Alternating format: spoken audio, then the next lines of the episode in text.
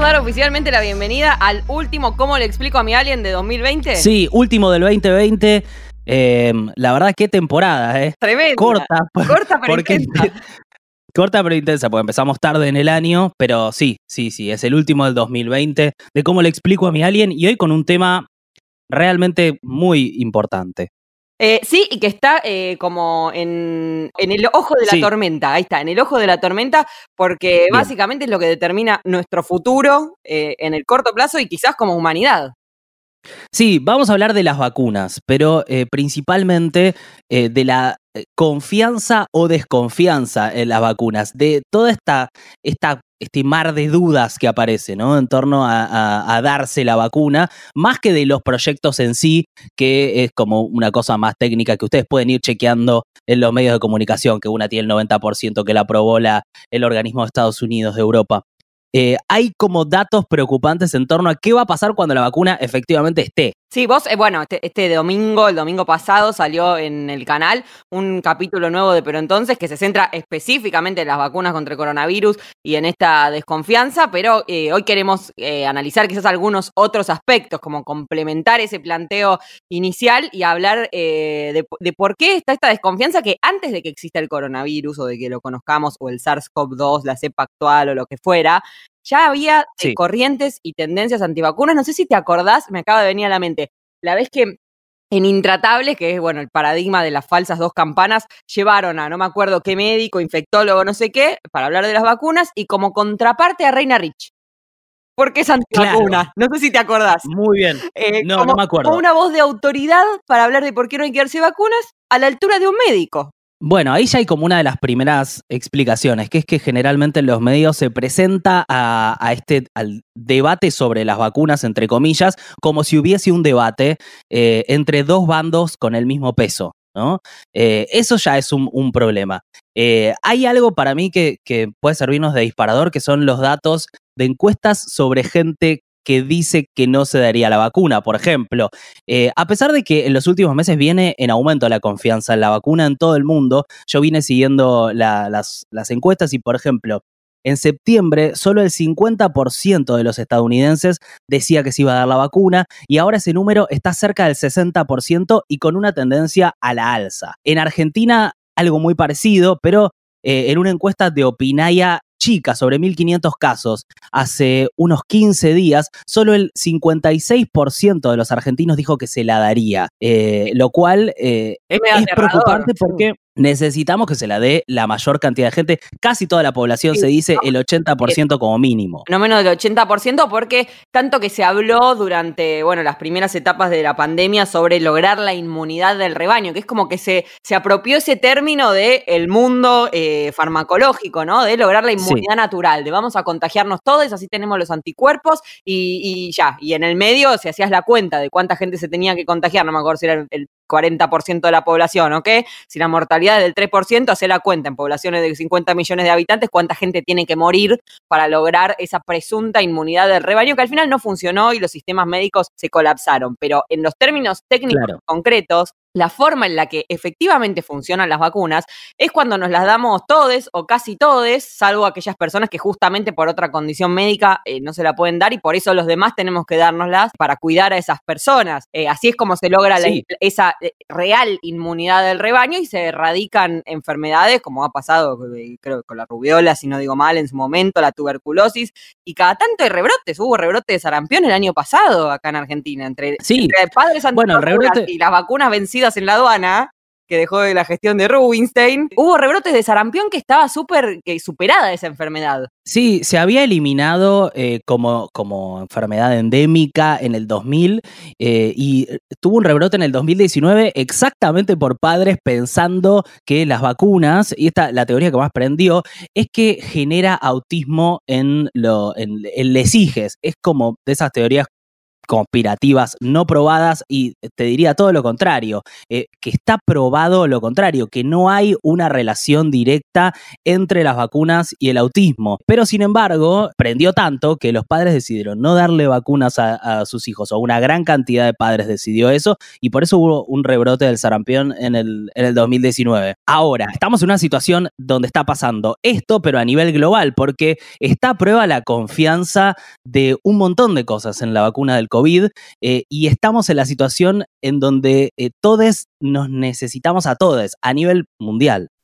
Mi nombre es Danila Suárez Tomé, soy doctora en filosofía, becaria postdoctoral del Instituto de Investigaciones Filosóficas del CONICET y docente de Nociología y Filosofía Feminista en la Universidad de Buenos Aires. Soy Nicolás Olsevicki, soy divulgador científico y director de comunicación de la Comisión de Investigaciones Científicas de la provincia de Buenos Aires. Las vacunas han sido uno de los grandes inventos de la humanidad que nos ha permitido no solo tener una mayor expectativa de vida, sino una mejor calidad de vida. Con lo cual yo creo que si hay algo en lo que tenemos que confiar de lo que nos provee la comunidad científica, sin dudas, son las vacunas. Las vacunas que lleguen y que pasen las fases de prueba y sean finalmente aprobadas, se puede confiar. Todas sirven mucho para prevenir el COVID. Siempre hay preocupaciones y son preocupaciones legítimas sobre los efectos secundarios, pero bueno, esas son todas cosas que se testean. También hay otra preocupación que es por qué se hizo tan rápido,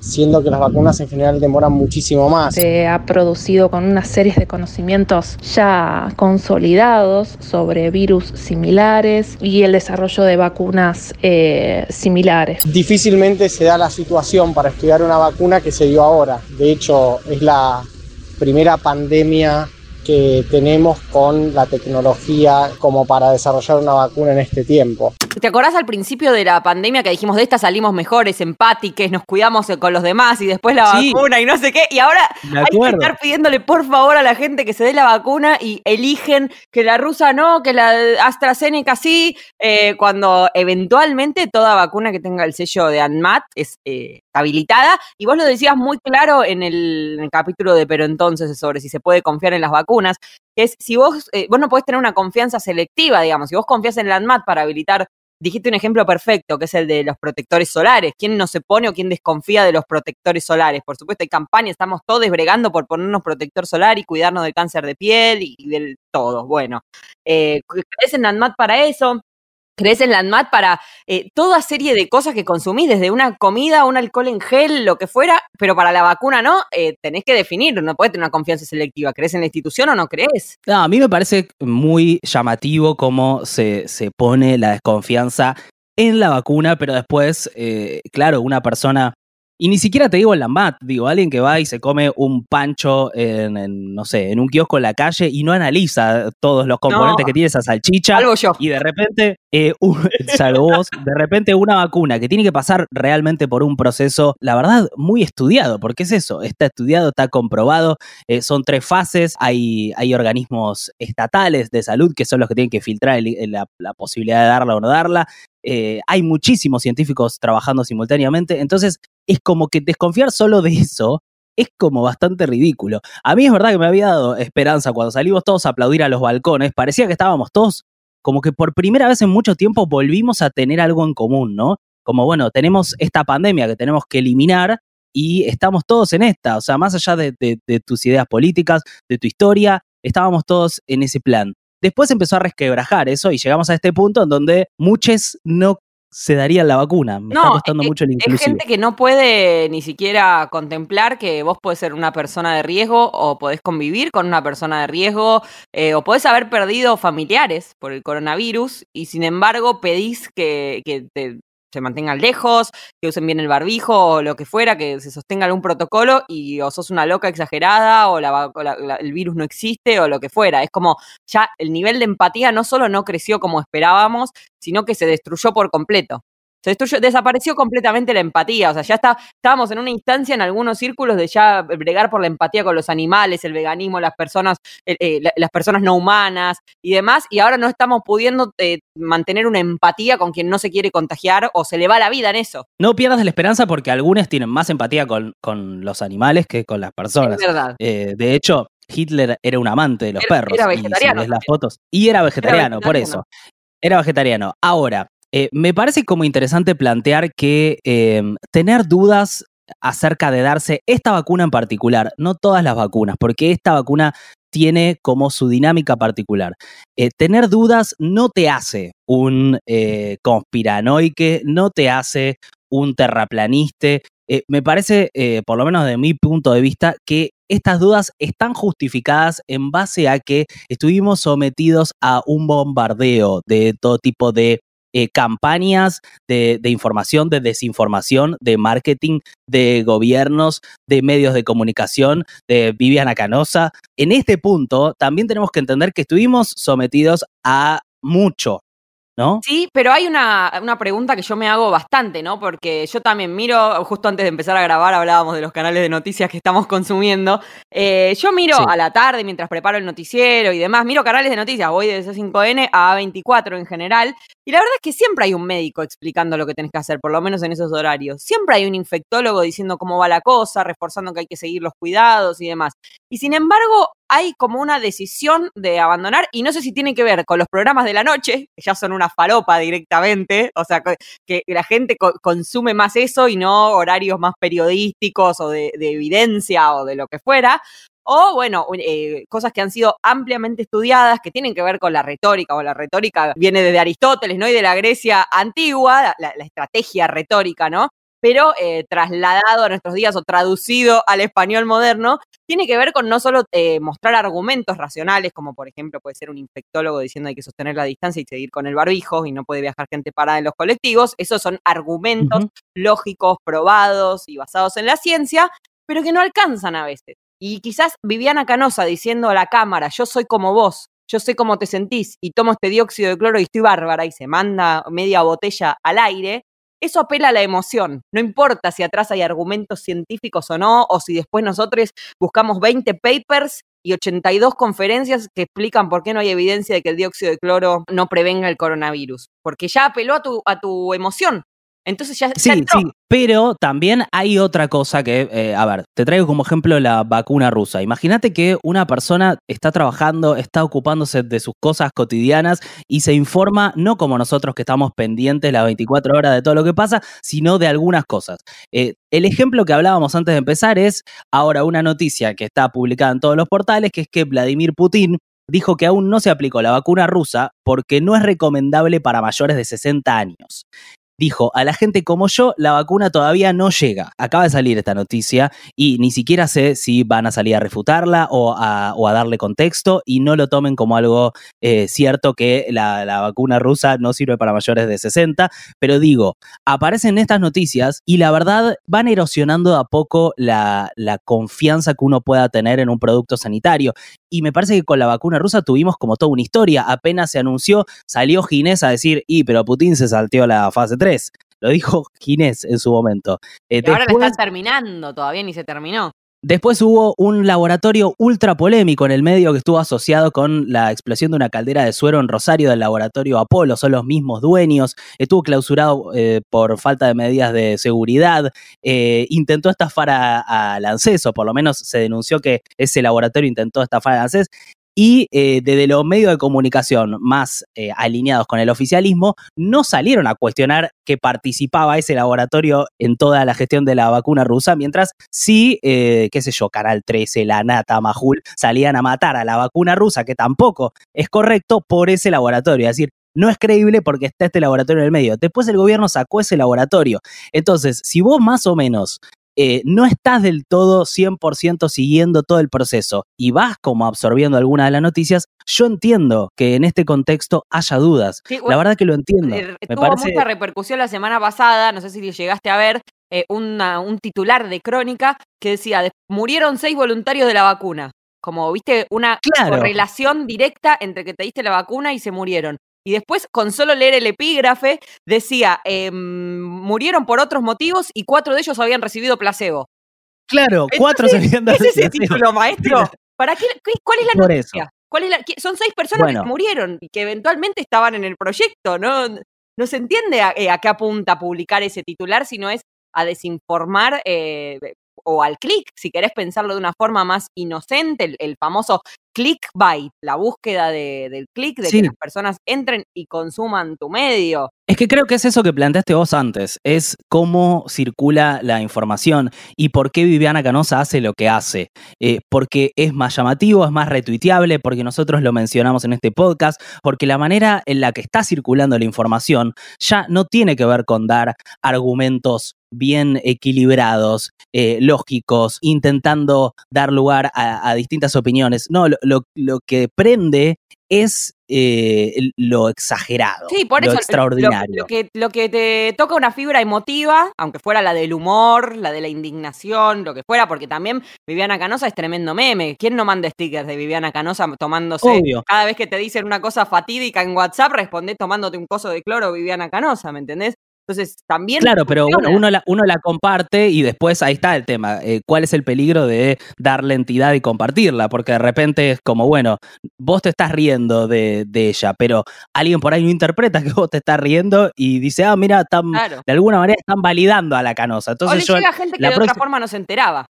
Se lo estás haciendo llegar, Totalmente. capaz no lo veía. ¿Quién mira el programa de Canosa? 20 personas, no sé, pero en, en Twitter lo vimos literalmente todos y salió en cadena directamente la mina. Y después se murió un nene, ¿me entendés? Porque, porque no es solo chiste, hoy qué graciosos stickers. A un nene los padres le dieron dióxido de cloro y se murió y tenía cuatro años. Eh, Bien, me, tiene- me parece que... tiene una- una- perdón, una, una, una con- una consecuencia real en el mundo real y en la existencia de las personas difundir eh, información de ese tipo.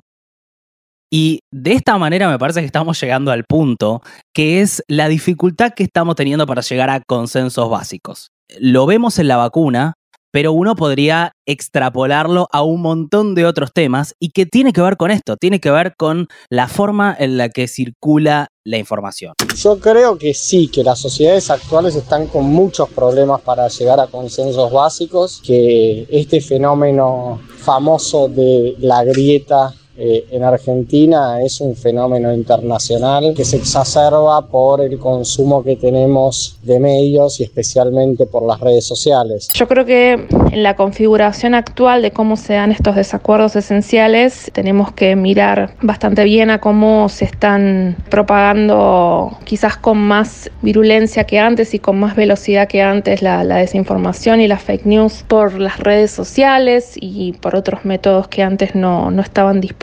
No porque la desinformación y la fake news sean un fenómeno nuevo, insisto, sino porque justamente tienen métodos que la hacen más las hacen más distribuibles. Uno tiende a pensar que las redes sociales democratizaron el acceso al conocimiento, por supuesto que es verdad, y también democratizaron la producción de conocimiento, pero también tiene un efecto contrario que es que ratifican a las personas en sus creencias previas. Y eso hace que sea muy difícil llegar a consensuar, y lo estamos viendo, por ejemplo, con el caso de la vacuna. Una profundización de la polarización, ¿no? Entre eh, grupos de personas que piensan de manera muy opuesta y que no están dispuestas a encontrar ningún terreno eh, en común dentro de esas creencias que sostienen. No podemos este, aventurarnos a, desafiar nuestras propias creencias en virtud de, de un diálogo más abierto y democrático. Creo que hay cada vez más problemas para llegar a consensos básicos y elementales, incluso con cosas con las que uno pensaría que no se puede no tener un consenso absoluto a esta altura de la civilización.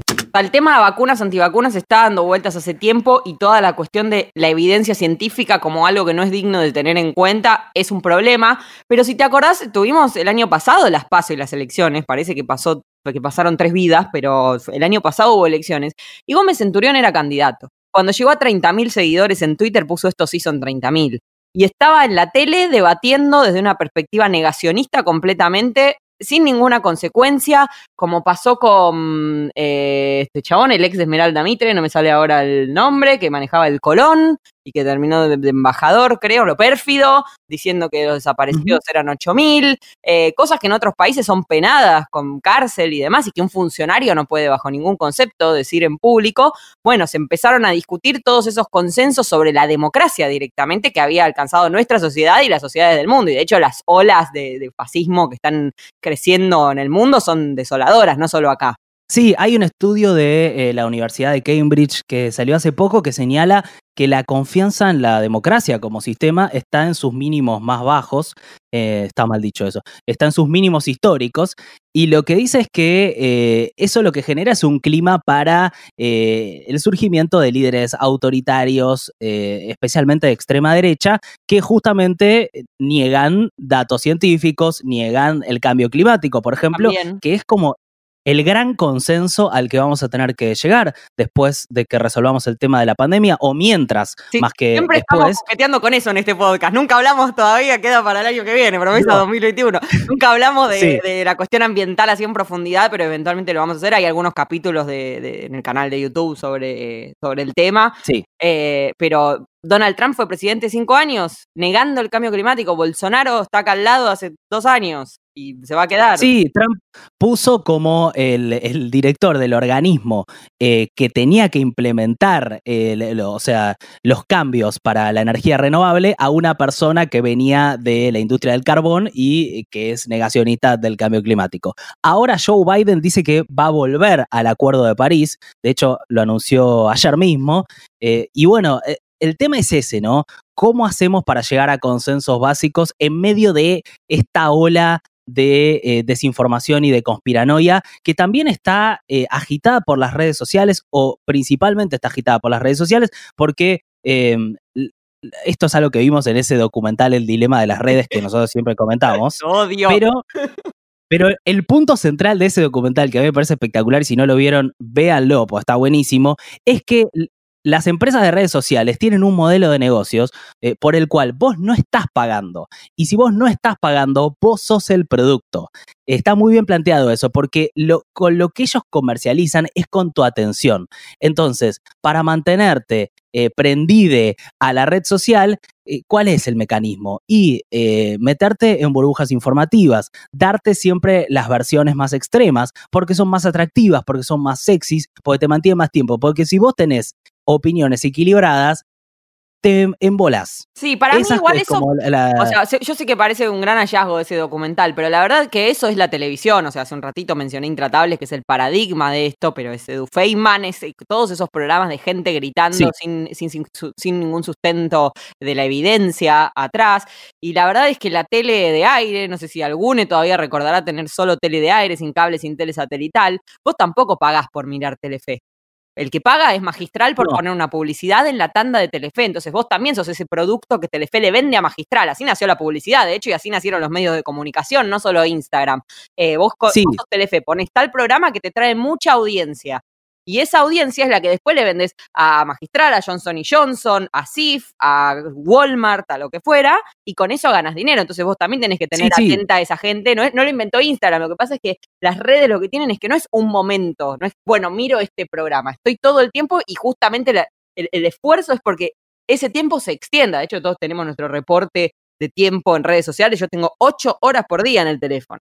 Y porque mucho ah, tiempo. Yo ni lo miro porque. No, yo sí, y porque mucho tiempo estoy en WhatsApp web, porque si no sería muchísimo más tiempo. Creo que la diferencia que tiene el, sistema de las redes sociales es que pueden acceder a datos muy eh, concretos nuestros. Entonces, esos datos muy concretos, cuando los pueden comercializar, como hicieron con Cambridge Analytica, en donde una consultora eh, aprovechó para, por ejemplo, eh, a ver, saben que yo tengo un, voy a dar un ejemplo muy pavo, pero que me gusta el dulce de leche. Entonces me ponían un dulce de leche con la cara de Donald Trump y lo hicieron ganar las elecciones. De una manera muy esquemática, ¿no? Pues me mandaban a mí especializado el anuncio, ¿no? Entonces es como que eso, eso, eso, esa polarización se, se, profundizó y de hecho estaba viendo un, un, paper de la Universidad de Berkeley. Estás muy eh, letrado. estuve, estuve viendo mucho paper. Estás muy letrado. Sí, sí, sí, sí. A mí me dejas un rato solo y, te miro 10 papers. Y dice que en las últimas dos décadas los estadounidenses que tienen ideas totalmente liberales o totalmente conservadoras, o sea, no mixtas, eh, aumentaron eh, de 10% a 20%. O sea, en las últimas décadas creció la polarización. Y estuve viendo algunos experimentos muy increíbles sobre la polarización, como por ejemplo, eh, hicieron uno en donde vos tenías que pedirle un consejo a que te ayuden con una tarea de figuras geométricas a dos personas. Una que no pensaba como vos políticamente, pero que parecía muy formada e inteligente, y otra que pensaba como vos políticamente, pero que parecía que no casaba una. Y todos eh, elegían a las personas que pensaban como ellos políticamente, aunque claramente se notaba que estaban mucho menos calificados. Eh, eso, por ejemplo, ¿no? Eh, y también se encontró algo que me pareció interesante, un estudio de Levi Voxel, que la polarización hoy es más grande en mayores de 75 años, que no usan redes sociales pero miran muchísima televisión. Y acá llegan a una conclusión que es a la que llegamos nosotros, que es que la lógica de las redes sociales eh, se trasladó a toda la forma en la que discutimos eh, política. O sea, se, trasladó a la televisión, se trasladó a los diarios, a la radio, pero también a nuestras charlas cotidianas, a las charlas familiares. Se usan los argumentos de las redes sociales y, y se funciona de la misma manera. Es un poco la historia de los medios también eso, porque no sé si, si llegaste a leer vos en la facultad, eh, hacerlo y demás, y la videopolítica, te hablo en los 80, ¿no? Que, se diría que Alfonsín fue el primero que entró en esa, de cuando de golpe los candidatos tuvieron que empezar a enfrentar cámaras, los debates en Estados Unidos, que uno, no me acuerdo en qué año fue, si con Nixon o qué, que uno cayó maquillado y ganó el debate, ¿me entendés? Eh, tener que empezar a pensar en la imagen cambió la política, en base a que existía la televisión en ese momento. Bueno, ahora existen las redes, de hecho cada político intenta tener un meme, una mascota, la chancha pelota, el perro Dylan, el hijo del perro Dylan, Prócer, eh, bueno, lo que fuera, no quiero decir cosas horribles de Julián Aguada, pero digamos, tener cosas que... ¿Por qué? no, porque es como que Macri la tuviera ahí de trofeo, ¿no? Y la muestran en La Nación y en las redes y es como algo que construye al candidato Macri o al expresidente Macri o lo que fuera, que sí. no la quiero equiparar a una mascota, la verdad, porque es un nivel muy bajo de mi parte. No, no es un nivel muy bajo. Vi ayer eh, una noticia sobre Juliana Aguada que preparó la mesa de Navidad. Preparó la mesa de Navidad, se la llena de tierra. Como 15 días antes de... Sí, está loca. No, sé bien. Eh, no, bueno, esa es como una cuota diaria también que tiene La Nación, es como una publinota, como que se compró el espacio, Juliana, Mauricio, el partido, la embajada, quien sea, compró ese espacio y Juliana te provee un contenido todos los días o todas las semanas.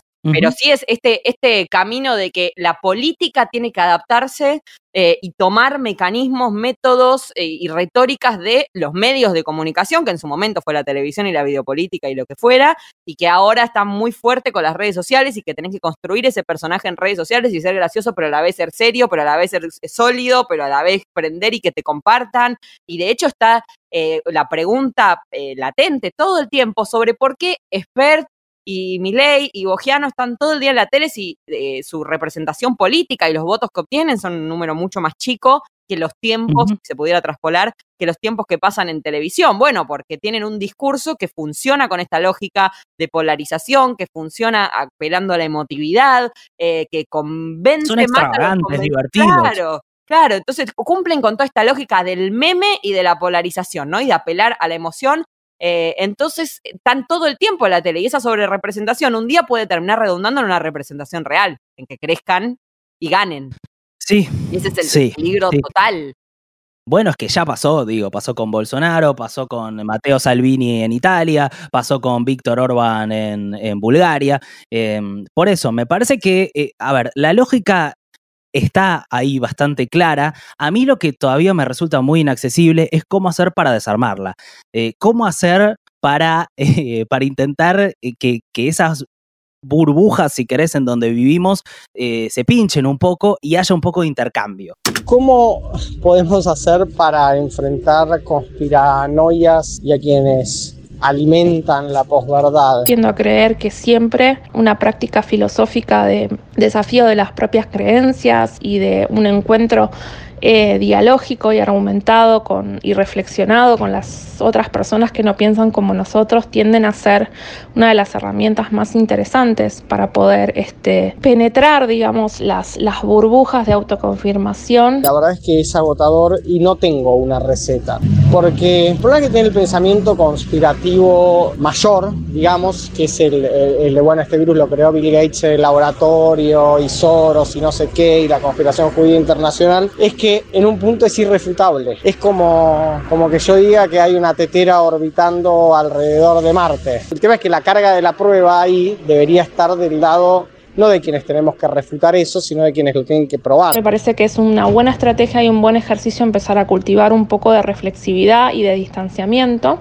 para eh, que la reflexividad y el distanciamiento que ponemos con aquello que nos genera pasiones de, agresivas o, o negativas permita observar mejor eh, los hechos, las creencias, las opiniones alrededor de esos hechos, nuestras propias creencias alrededor de esos hechos. A veces pienso que con paciencia y tratando de explicarlo cordialmente, a veces pienso que a las puteadas. Es terrible esto, pero creo que el que entró en la lógica conspiranoica difícilmente salga. Y un poco la tarea es evitar que entren otros. Y por ahí para evitar que entren otros lo que hay que mostrar es lo sonso, lo irracional que es ese pensamiento.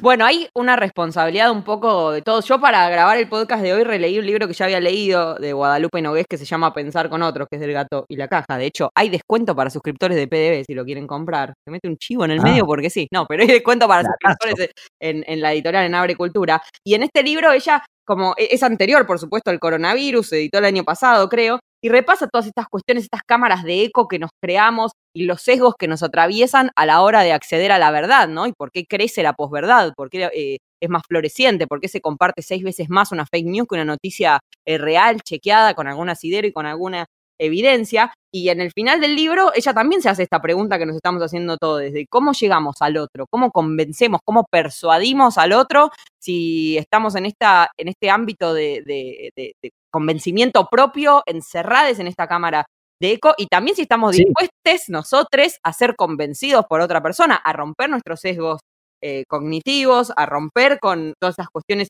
de consumir solo lo que confirma que eh, nosotros estamos en lo correcto, eh, a consumir solo quienes piensan como nosotros, entonces se genera una idea de consenso que quizás no es tal cosa, ¿no? Como primero, ¿Y cómo? es lo que hablamos siempre, primero hay que romperse a uno mismo. La verdad es que de eso va esta época. Primero hay que romperse a uno mismo, es lo que yo creo casi en todas las temáticas que hablamos, porque de verdad creo que hay que armar un mundo nuevo, pero también hay que poder entrar en, eh, por lo menos en comprender la lógica de esa persona y también en ser pragmático. Estos argumentos racionales no sirven, por más que este consenso que, por el que nosotros bregamos, que es la evidencia científica, que la humanidad había llegado a algo respecto de eso, que algo con evidencia científica es más valioso y a tener en cuenta y debe regir las políticas de Estado mucho más que algo que no tiene evidencia científica, pero no alcanza con eso. Mira todos los papers que te leíste hoy y el que no se quiere dar la vacuna no se la va a dar, ¿me entendés? Por más que se los cuentes. Entonces hay que aprovechar esas herramientas, me parece, y exprimirlas también, y apelar a la emotividad, aun si nosotros mismos nos alejamos de, la ciencia, no sé, lo estoy diciendo de una forma medio pragmática, ¿no? Pero como sin importar los medios, solo los fines. En cosas que charlamos que, son muy evidentes, eh, a mí me parece que si vos realmente crees en las vacunas y ves que hay un laboratorio que no tiene las garantías como para ser el intermediario con Rusia para patentar esa vacuna, entonces me parece que lo justo es hacerse la pregunta de, ok, pero está bien que sea este laboratorio y que eso no, no invalide a toda la vacuna.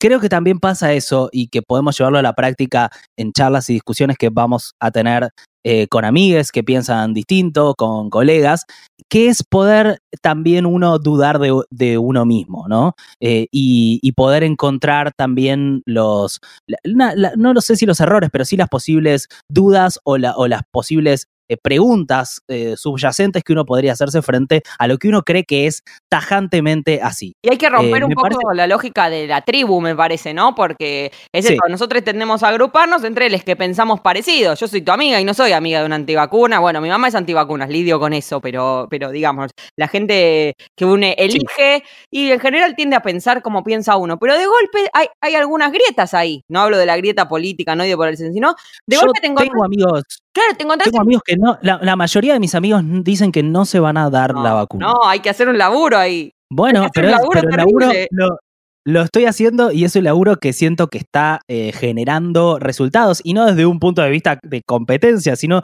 desde un punto de vista de...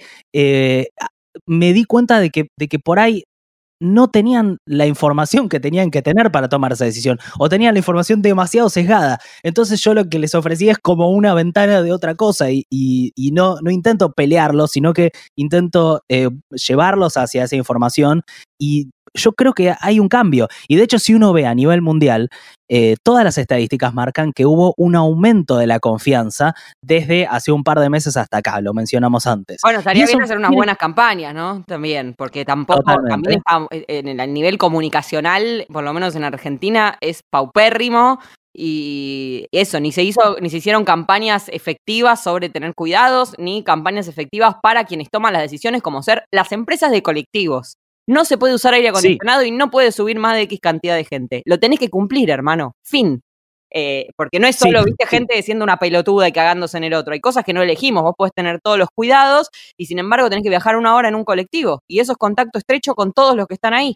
Y si está el aire acondicionado prendido, corre riesgo. Bueno, entonces también como la comunicación desde arriba debería mejorar, sin duda debería mejorar. Claro, y, y perdón, también eh, otra cosa que yo les planteo a los que están en contra, por ejemplo, de la vacuna rusa, es eh, cómo no vas a desconfiar de los otros laboratorios. Los otros laboratorios están eh, no sospechados, tienen causas de sobornos para aprobar sus productos, de publicidad engañosa, están involucrados en la crisis de los opioides y un montón de estrategias de antibióticos en alimentos. Y, o sea, los otros laboratorios, y los voy a nombrar, porque la verdad, lo bueno es que podemos nombrarlos. Pfizer, AstraZeneca, eh, digamos, Moderna. tienen como este halo moderna. O sea, no es que son los buenos. O sea, son No, y- empresas que siempre ponen el negocio por adelante de la salud. Lo que pasa es que eh, también eh, confiamos en ellos para un montón de cosas. Entonces, ¿por qué eh, eh, frenar el- a- el- el- la creencia en ellos justo para la vacuna o solo para la vacuna? Y también hicieron la vacuna en tiempo récord, porque están todas, o sea, todas fueron muy en, pa- en paralelo el proceso eh, y todas la están aprobando ahora, la rusa como la Sí. de Oxford, como la yankee alemana, como la yankee yankee, todas fueron, estamos en el mismo mes y todos empezaron más o menos a la vez, sumado a investigaciones anteriores. Lo que quería cerrar es eh, que también se empiezan a abrir, esto que te digo, grietas dentro de los grupos de creencias, de pertenencias de las tribus, y de golpe pasa, pasa ahora con el aborto, eh, dentro de los partidos y demás, estamos todos convencidos, y estamos juntos porque estamos convencidos, y de golpe se abre una grieta y ya está. ¿Pensaste en esto? ¿En esto específicamente? Pensás distinto de lo que piensa la tribu, afuera. Que sos cuca, por decir un caso, ¿no? Viste que en algunos ámbitos planteas una, una disidencia, ah, entonces sos cuca, va, bueno, andate a votar a Macri, no sé qué. Eh, bueno, que, que se pueda también eh, no ser idénticas en todo, ¿me entendés? No estar calcades y, y poder aceptar que otro piensa diferente en algunas cosas y poder escuchar también esos argumentos, esa interpelación y eventualmente intentar persuadirlo con, con estas herramientas, ¿no? Que tenemos, sea la información y los datos, o sea, bueno, el- la apelación a la emoción. Entonces, en conclusión, ¿vos te vas a dar la vacuna? Yo apenas esté, lamento que falte tanto para, para nosotros, los jóvenes aún. Por suerte todavía podemos considerarnos jóvenes, pero Sí. eh, sí, ya no, no aguanto más, sobre todo por tener que lidiar con otras personas que se cagan en mi existencia y en la de gente que corre riesgo. ¿Vos te la vas a dar? Claro que sí, claro que sí. eh, y también me parece como importante recordar que tenemos que terminar con esta pandemia y con todo lo, con todo lo choto que nos trajo esta pandemia, en muertes, en, poner en riesgo la vida, en cómo trastocó eh, toda nuestra vida social, cultural, laboral, cómo la economía se, se- destruyó. Eh, yo creo que, mm, que hay que pensar en eso a la hora de poner eh, un manto de desconfianza sobre algo que en general en toda tu vida confías. Entonces, la verdad que poner justo la lupa en esto y el freno en esto me parece eh, que no tiene sentido. Hay que decir que la vacuna puede tardar, o sea, por ahora hay planes de vacunas que no terminaron su fase 3, otros laboratorios que dicen tengo 100 millones de dosis y después tienen 50 y demás. Puede tardar y va a tardar eh, tiempo en, ponerse la vacuna a todos los argentinos, por lo menos. Eh, y en el medio hay que seguir cuidándose, porque lo que decía antes, hay gente a la que se le va literalmente la vida en esto, que corre riesgo su vida cada vez que va al supermercado. Entonces, eh, no, ser primero irrespetuosos con eso, con ese miedo, con ese, con ese riesgo o peligro que corre esa gente, pero sobre todo no ponerlos adrede en riesgo. O sea, hay cuidados que nos piden y son la verdad a prueba de pelotudo, porque tenés que ponerte bien un barbijo, lavarte las manos y estar a dos metros. La verdad que no te están pidiendo que hagas la vertical, la media luna, eh, sin, sin pared, te están pidiendo que te pongas un barbijo. Entonces, eh, como siempre, el pedido de PDB, que cuiden al otro. Y eh, también acordémonos que eh, no es tan fácil que llegue la vacuna. O sea, si llega, está buenísimo y es un privilegio porque eh, los países más ricos que tienen solo el 13% de la población ya reservaron más de la mitad de las vacunas. Entonces, la mayor parte de los países van a recibir vacunas recién en el 2022. o sea que tengamos también conciencia de, cómo se está dando todo eso. Bueno, llegamos al final, me parece. Sí, yo creo que sí. Vamos a mandar el beso a Jota que edita este, este programa, a la vieja que hace estas gráficas hermosas. No sé si lo decimos siempre. Yo soy Ivana Sherman y estoy con Nico Goodman acá, charlando, ampliando el debate público. sí, sí, sí, sí, sí. Eh, algo más que tenemos que decir es que, eh, por si no lo saben, tienen que saberlo, País de Boludos se financia gracias a vos vos que estás escuchando, que podés entrar en paisdeboludos.com.ar y eh, asociarte para hacer aportes mensuales con tu tarjeta, que está buenísimo, o hacer aportes de una sola vez y de esa manera nosotros podemos darle eh, vigor a este proyecto y aparte hacerlo con, con independencia y hacerlo con, todo, con todos los recursos que Nombrar a todos los laboratorios uno por uno, viejo. Eso, eso. Paísdeboludos.com.ar. Y además tienen algunos beneficios, como les decía antes, descuentos en agricultura, en cerveza Bronx. Se está por incorporar uno, quizás para cuando sale este programa, ya está incorporado, pero, se enteran en las redes, pero hay beneficios también si, si se suscriben mensualmente. Y por ahora cerramos temporada 2020. Va a ser un descansito del canal de unos días. Y en, alguno de estos sábados, eh, a confirmar, vuelve como le explico a mi alien. Eso, eh, compartan este capítulo, eh, mándenselo a sus amigues y familiares y, bueno, que, estén bien. Y nos vemos. Que tengan una gran Navidad y un comienzo de un año que sea mejor que este. sí, sí, seguro va a ser mejor. No, no, seguro no. Va a ser, va a ser mejor. Va a ser mejor. Bueno. Vamos a ver, cuídense por las dudas.